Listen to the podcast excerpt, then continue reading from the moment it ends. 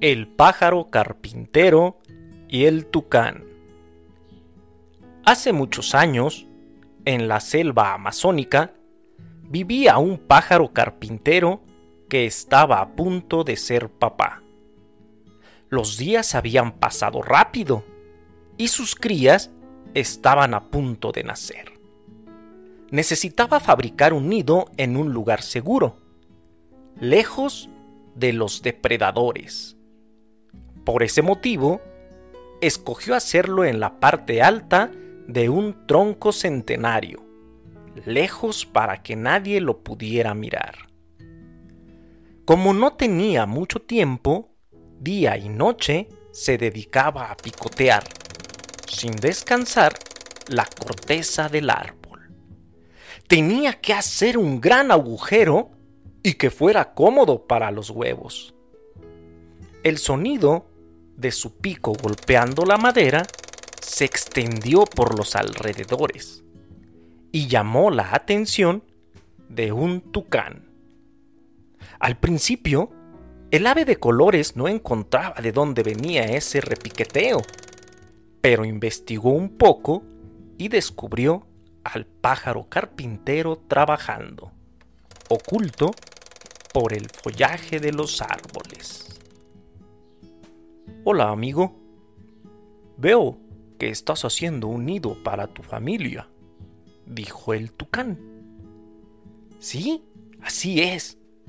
Tengo que terminarlo lo más rápido posible porque mis pequeñuelos llegarán al mundo de un momento a otro, respondió el pájaro carpintero. El tucán estaba fascinado. Nunca había visto a nadie trabajar con tanto interés y decidió hacerle una propuesta. ¿Sabes? Yo no tengo casa y me veo obligado a poner mis nidos a la intemperie y en cualquier lugar. Nunca me siento seguro y paso bastante frío. Me preguntaba si podría contar contigo para que fabriques un nido para mí, dijo el tucán. El pájaro carpintero dejó por un momento de picar la madera y vio muy interesado lo que le había dicho el tucán. Sus ojos se posaron en el pecho del tucán, un ave realmente hermosa y colorida. Entonces el pájaro carpintero le dijo, Se me ocurre una idea.